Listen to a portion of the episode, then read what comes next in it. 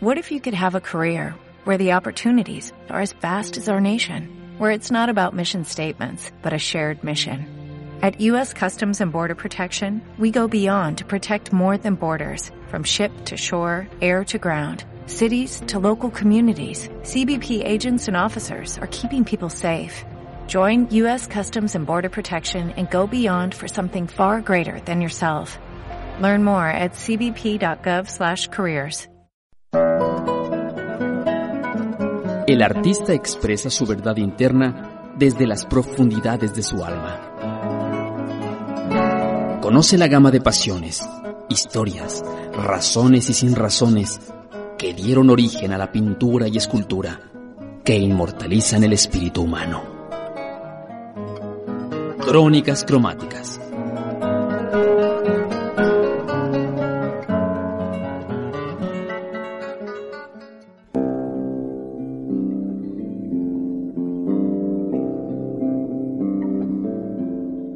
Bienvenidos a Crónicas Cromáticas, las historias narradas por un pincel o un cincel. Mi nombre es Linda Aro y el día de hoy hablaremos de uno de los pintores más importantes del siglo XX y una de las obras más relevantes de esta época.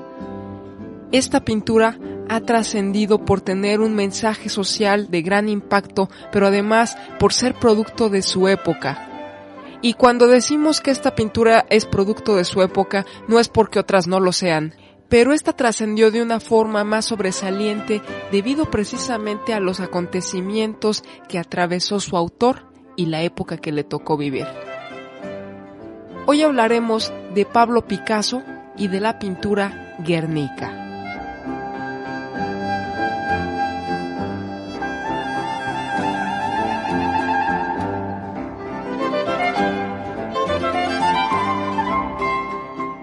Como recordarán, Pablo Picasso nació en Málaga en 1881 y murió en Francia en 1773. Es una larga vida, pero también una productiva vida artística, ya que Pablo Picasso pintó hasta los últimos momentos en que vivió. Desde muy joven destacó en la pintura, siendo hijo de un pintor, su padre era maestro en la Academia de Bellas Artes y pronto va a tener la oportunidad de estar en varias escuelas de arte y la más relevante de ellas fue la Escuela de Bellas Artes de Barcelona. En su adolescencia ya hacía obras de un gran realismo y había alcanzado el reconocimiento. Sin embargo, más tarde él se pondrá en contacto con los círculos vanguardistas de Barcelona que lo llevarán tarde o temprano a la ciudad luz, la ciudad del arte, París. En París él se vincula con el círculo vanguardista y va a tener contacto con los pintores más relevantes del siglo XX. Pero cuando Picasso llega a París, ninguno de ellos es conocido. Todos son jóvenes inmigrantes que están buscando lo mismo, una oportunidad de trascender en la modernidad de las artes, pero también de conocer lo que se había hecho hasta el momento, ya que con los impresionistas París se había convertido en el centro de las artes modernas.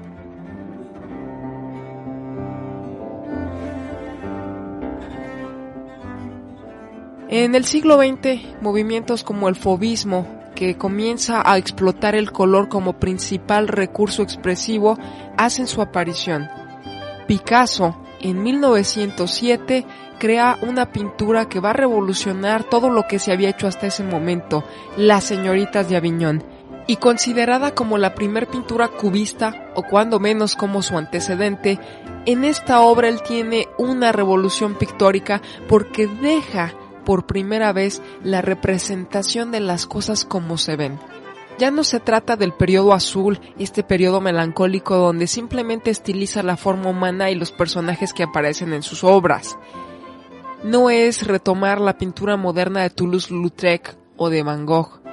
Va más allá de eso es llevar el pensamiento de Cézanne a sus últimas consecuencias, probablemente lo que Cézanne no hubiera contemplado, porque Cézanne consideraba que la pintura debía tener cierta solidez espacial, cierta solidez de sus figuras, y él consideraba que todas las formas tridimensionales partían de tres figuras básicas, el cono, el cilindro y la esfera.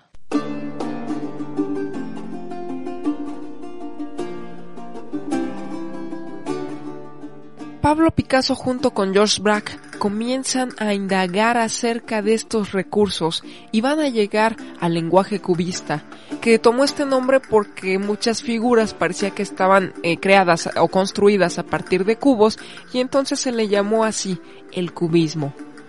El cubismo tiene varias etapas, una de ellas es el cubismo analítico y otra el cubismo sintético.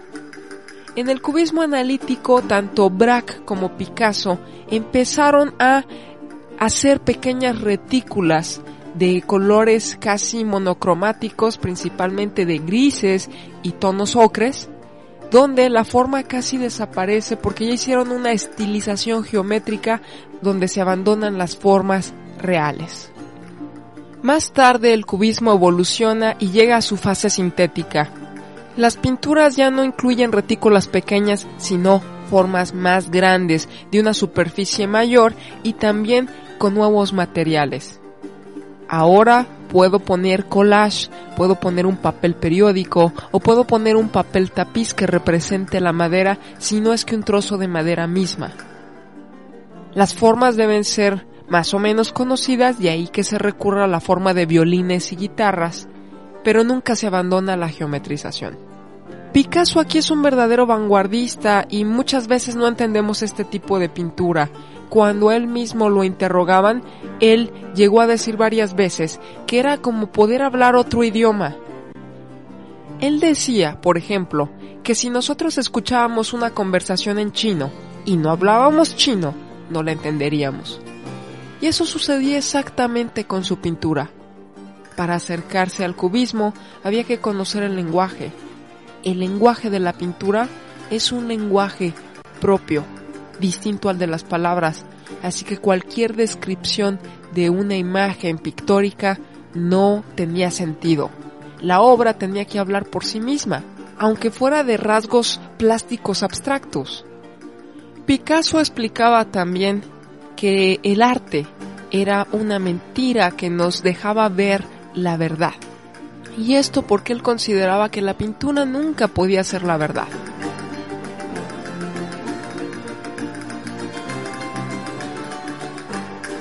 La pintura te mostraba una realidad, pero no era la realidad. La naturaleza de la pintura misma es que no es realidad. Por lo tanto, puede plasmar otras cosas también, cosas más libres que son propias de su propia naturaleza, llegando incluso a formas puras.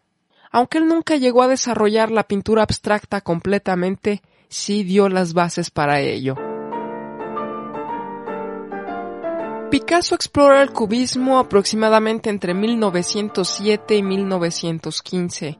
Por cierto, recordemos que para esta época se atraviesa la Primera Guerra Mundial, que en 1914 inicia y que bueno, los artistas parisinos fueron llamados a las filas. Sin embargo, Picasso, al ser español, al ser extranjero, puede quedarse en París a producir. La época más prolífica en las artes en Francia, para todos aquellos que no fueron a las filas de la guerra. Pero en 1916 algo extraño se ve en Picasso. Después de haber abandonado por completo el arte realista, va a regresar nuevamente a las composiciones figurativas. Aquí encontramos una serie de pinturas en donde se basa en fotografías. Y esto puede parecernos extraño proveniendo de Picasso, que era un gran dibujante, que tenía una técnica como ningún otro. Pero Picasso no recurre a la fotografía para que le simplifique el trabajo, sino está explorando cómo observa una cámara fotográfica, porque la cámara fotográfica aplana las formas. Y a partir de fotografías él comienza a dar color a sus pinturas, él tiene fotos en blanco y negro y esas formas las traslada al lienzo tratando de buscar la profundidad a través del color. Para Picasso es regresar un nuevo clasicismo, pero también en los 20 aparece el movimiento surrealista, el movimiento que conocemos en la pintura principalmente por Salvador Dalí, pero el movimiento surrealista fue un movimiento artístico que empezó primero en la literatura y al que se vincularon varios pintores. El surrealismo se basaba en los sueños, en el subconsciente, en otras realidades que están presentes pero que no nos damos cuenta siempre. Esto también tenía que ver con la teoría freudiana y la interpretación de los sueños. Lo que sí podemos reconocer del surrealismo es que es un arte donde vemos los temas fantasiosos, oníricos. Y aunque Picasso realmente no está pensando en los sueños, se le va a vincular con el movimiento porque comienza a hacer figuras raras. Algunos dicen que figuras monstruosas donde no se trata de personas comunes y corrientes, sino que se mezclan entre formas geométricas. Le damos atributos a sus personajes como si fueran humanos o que tuvieran rasgos antropomorfos, porque de alguna forma vemos pies, vemos manos, vemos un cuerpo, pero de repente de ese cuerpo donde debe salir una pierna, sale un pie, o sale una forma orgánica simplemente. Pero es también en la década de los 20 y los 30 cuando Picasso se va a dedicar a hacer escenografías teatrales. Va a colaborar con los ballets rusos de Diaghilev, va a colaborar con Jean Cocteau y va a conocer incluso al mismo Stravinsky, pero es también aquí cuando conoce a la bailarina Olga Koklova que se convertirá en su esposa. Y aunque en su vida personal Picasso tiene muchos amoríos y una vida muy sorprendente que nada tiene que ver con su creación pictórica, la verdad es que su obra es tan abundante que nos enfocaremos en ella. Para esta época Picasso comienza a ser ya reconocido. Siempre tuvo el reconocimiento en París como un vanguardista, pero entre el círculo de pintores. No obstante, en estos momentos la obra de Picasso comienza a hacerse pública y aunque al principio no es muy bien entendida, poco a poco la gente comienza a entender el gran genio de este pintor. Es precisamente en 1936 cuando se le propone ser director honorario del Museo del Prado, la propuesta viene por parte del gobierno republicano. Desafortunadamente Picasso nunca podrá hacer efectivo este nombramiento. ¿Por qué? Porque se atraviesa la Guerra Civil Española que como sabemos sucedió entre 1936 y 1939. Es también en 1936 cuando el gobierno republicano le encarga una pintura para que aparezca en el pabellón español de la Exposición Internacional de París de 1937. Picasso al principio no se siente muy convencido, nunca le ha gustado hacer pinturas por encargo, pero poco a poco empieza a sentirse comprometido con España y aunque él no quiere presentar un tema político, comienza a trabajar en temas como el pintor y su modelo, algo que para él es más intemporal.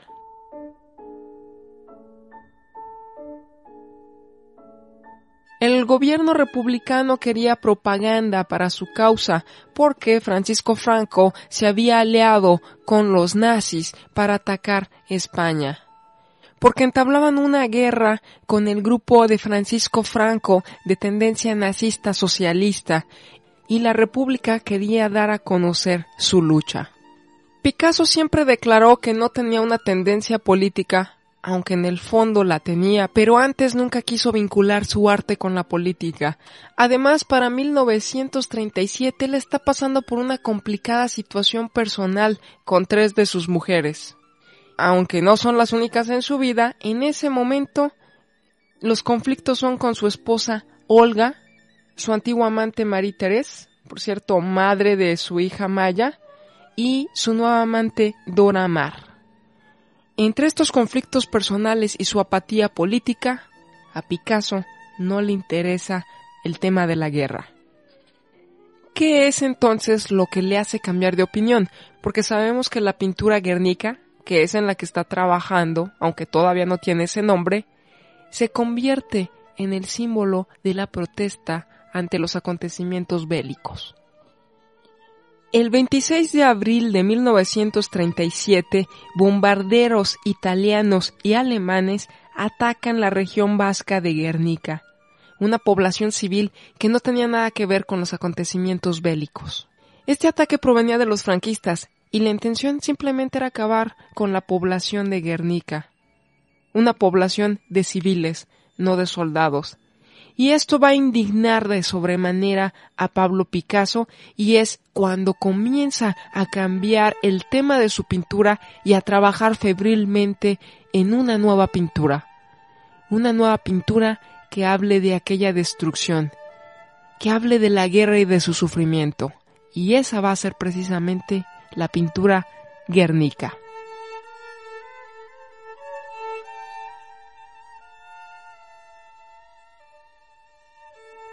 Por cierto, la pintura va a ser terminada en tan solo dos meses. Él escucha de las noticias inmediatamente y como el bombardeo fue el 26 de abril, para el primero de mayo ya está trabajando en su composición y en junio está terminada la obra. El pabellón español de la exposición en París se montó a mediados de julio y la obra fue expuesta en este lugar. Es sorprendente cómo Picasso pudo haber terminado esta obra en tan solo dos meses, ya que si tan solo consideramos sus dimensiones, pues es algo casi inaudito. Eh, la pintura mide tres metros y medio de altura y tiene una base de casi ocho metros. Por cierto, también tuvieron que alquilar un taller para que la obra cupiera. Pero vayamos con la pintura. ¿Qué es lo que pinta Picasso? Les recomiendo que si tienen a la mano algún libro que tenga la obra o simplemente buscarla en internet, sería de gran utilidad que la estuvieran viendo mientras escuchan la descripción. Hay que decir que este es uno de los grandes íconos del siglo XX en lo que a materia pictórica se refiere. Lo primero que nos llama la atención de la pintura de Picasso, además del tamaño, es que la obra está pintada completamente en blanco y negro. Es una obra monocromática. Vemos solamente grises, blanco y negro. Además, aquí tenemos el llamado estilo Picasso. No se trata de cubismo ni se trata de realismo. Es una fusión de las dos cosas, un estilo que en esta década de los 30 ya venía explorando Pablo Picasso y que ahora se le conoce propiamente así, como el estilo Picasso. Tiene muchos elementos de la geometrización cubista, pero ya no busca lo mismo que el cubismo. Además también regresa a una representación un poco, si no realista, sí figurativa, y también algunos atribuyen que tiene rasgos surrealistas porque son elementos que a veces parecen fantásticos. Pero yo creo que más bien podemos decir que el Guernica es una obra simbólica, porque cada uno de los elementos quiere representar algo. Aunque no hay un significado cerrado, de hecho Picasso siempre se negó a dar una interpretación de la obra, los teóricos han querido encontrar significados concretos en esta pintura.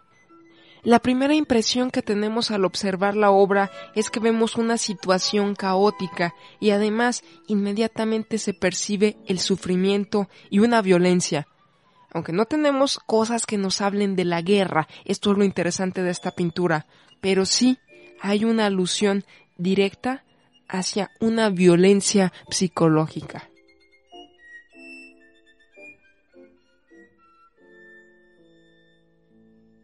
La composición está formada entre algunas retículas y figuras geométricas que parecen fusionarse con formas figurativas. Pero dentro de esto tenemos tres bloques principales. Es como si fuera una composición tripartita, ¿no? Formada por tres partes distintas. La más importante es la figura central. Y más que figura es un conjunto de figuras. La composición central, que es triangular, nos muestra a varios elementos o personajes. Lo primero que percibimos es un caballo que tiene el hocico abierto en una actitud un tanto violenta o asustada. De hecho, el cuerpo del caballo va de izquierda a derecha, mientras que su rostro voltea hacia la izquierda. Es como si se torciera o se convulsionara de dolor. Si observamos con cuidado, nos daremos cuenta que tiene atravesada una lanza y que esa lanza sale por la parte inferior de su cuerpo. Abajo de él, pisoteado, hay un cadáver. Un cadáver que probablemente representa al pueblo herido o a los soldados. Pero este cadáver solo alcanzamos a ver la cabeza una mano que está por ahí inconexa y la otra mano, que tampoco vemos dónde proviene el cuerpo, sostiene una espada rota. Indudablemente este es uno de los pocos elementos que nos están hablando de la guerra. Dentro del caos de la pintura vemos cómo las figuras se desploman y gritan con movimientos dramáticos, con gestos intensos. No sabemos quiénes son las víctimas ni quiénes los agresores. De hecho, todos son víctimas, tanto hombres como animales, porque aquí tenemos un caballo que ya mencioné, pero también tenemos un toro, una paloma y otros personajes humanos. En total, seis humanos y tres animales. Todas estas figuras sufren en una atmósfera caótica en la que no hay un espacio concreto, pero donde vemos un gran movimiento dramático. Esta misma parte central, si nos fijamos con detenimiento, nos daremos cuenta que en la mano del cadáver que está en el suelo hay una espada rota, es cierto, pero también hay una flor. De la espada florece. Y esto nos habla de esa vida quebrantada. Una flor que está a punto de marchitarse probablemente.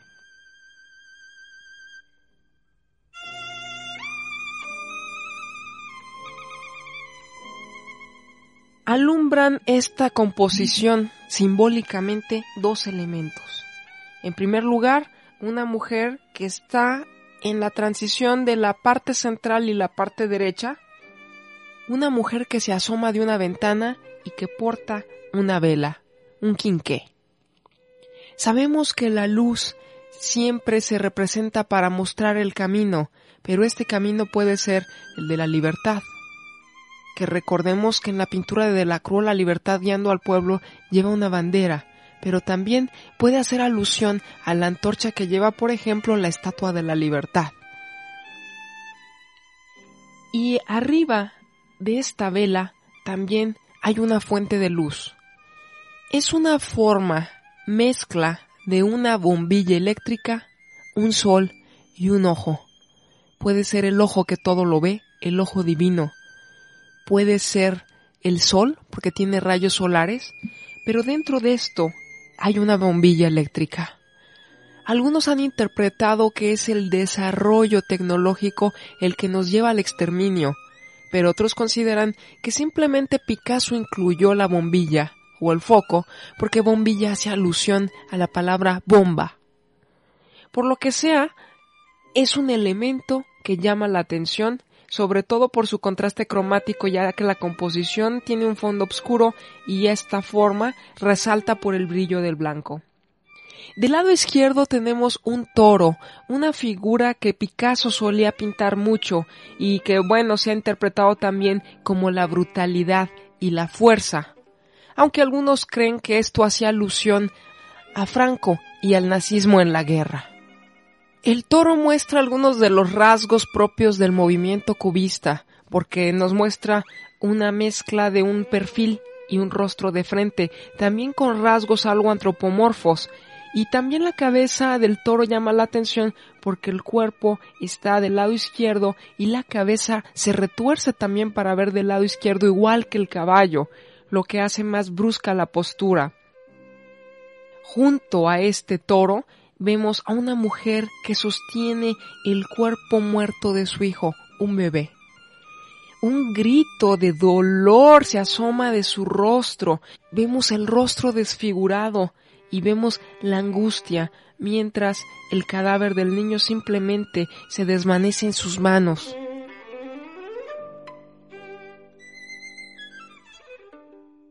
Por otro lado, en el extremo derecho, hay algunos personajes más. Una mujer se arrastra de derecha a izquierda, probablemente herida, o tal vez solo se deja llevar por la escena.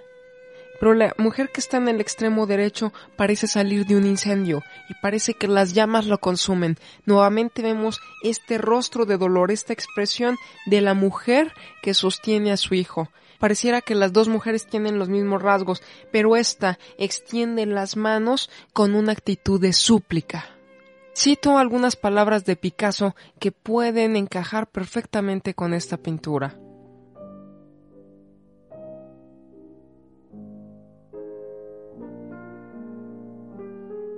Gritos de niños, gritos de mujeres, gritos de pájaros, gritos de flores, gritos de árboles y de piedras, gritos de ladrillos, de muebles, de camas, de sillas, de cortinas, de cazuelas, de gatos y de papeles, gritos de olores que se arañan, gritos de humo, de los gritos que cuecen en el caldero y de la lluvia de pájaros que inunda el mar que roe el hueso y se rompen los dientes mordiendo el algodón. Con estas palabras Picasso termina una poesía para su ciclo de Aguafuerte, Sueño y Mentira de Franco, y aquí hace referencia por primera vez a la guerra civil, la lucha entre los republicanos y los fascistas. Es en este momento cuando Picasso decide promulgarse comunista. Y es cuando su obra cobrará un tinte político, un tinte crítico también. Sin duda la obra de Picasso logra conmovernos.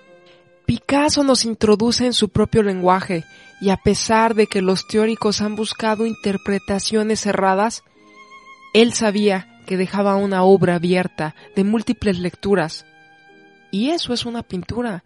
Una pintura no se describe con palabras. Una pintura se describe por sí misma, porque cada persona tendrá un significado distinto para cada uno de los elementos que ve. El lenguaje de la pintura es un lenguaje que puede plasmar otras cosas que el lenguaje de las palabras no. Además, hablando del lenguaje pictórico, Picasso logra conformar su propio estilo, esta pintura puede considerarse como una obra cumbre de su estilo, del llamado estilo Picasso, donde vemos todavía una reminiscencia del cubismo, una influencia del surrealismo, pero de ese figurativismo que es solamente de él, de esa manera de captar las formas plásticas encontrando su propia solución visual.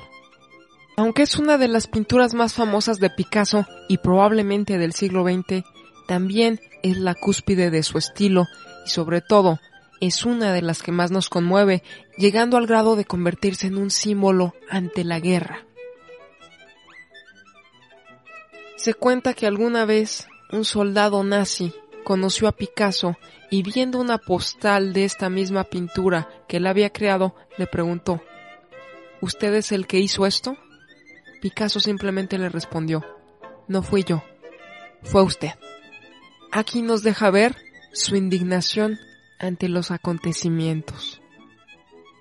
Todo artista es partícipe de su época y este es el modo en que Picasso la denuncia. Pablo Ruiz Picasso tuvo una vida abundante en producción pictórica y hasta 1973, el año en que muere teniendo 91 años de edad, nunca deja de pintar y de dejarnos ese gran legado. Pero esto es todo por hoy. Les recomiendo que busquen la obra de Picasso y que tratemos de acercarnos viendo la novedad de su lenguaje, que creo sigue estando vigente y que innegablemente fue algo completamente auténtico que no buscaba imitar a nadie. Mi nombre es Lindaro y los espero las próximas crónicas cromáticas, las historias narradas por un pincel o un cincel. Hasta pronto.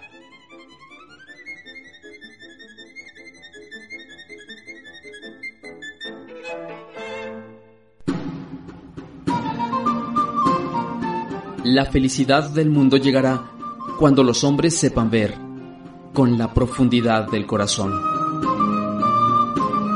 Acompáñenos en nuestra próxima edición de Crónicas Cromáticas. Las historias narradas por un pincel o un cincel. Crónicas Cromáticas.